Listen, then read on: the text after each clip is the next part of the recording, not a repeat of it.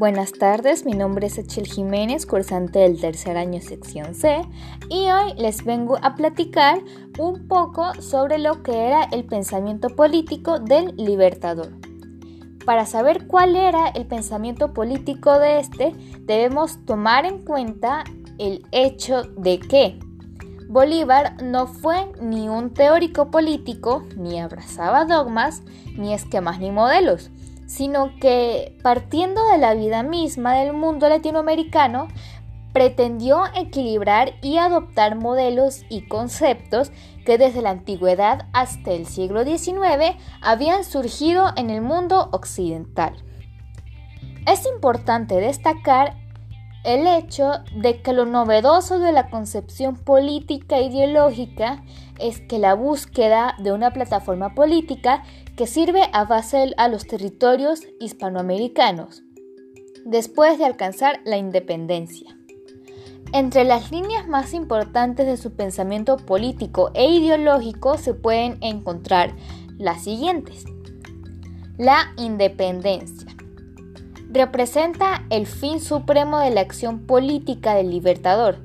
Ser independiente no era alcanzar una autonomía.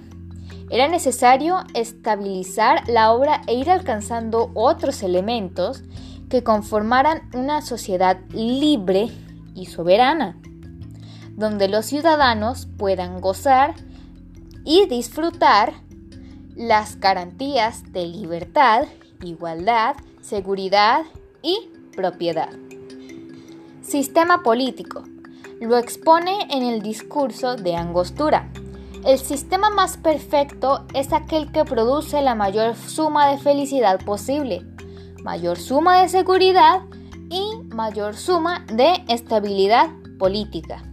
Es decir, un sistema de gobierno republicano centralista, civil y democrático.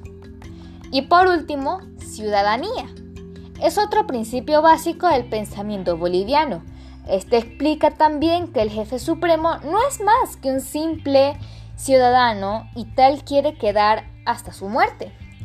Con la condición de ciudadano permitía la función primaria de votar y capacitaba para ejercer cargos públicos.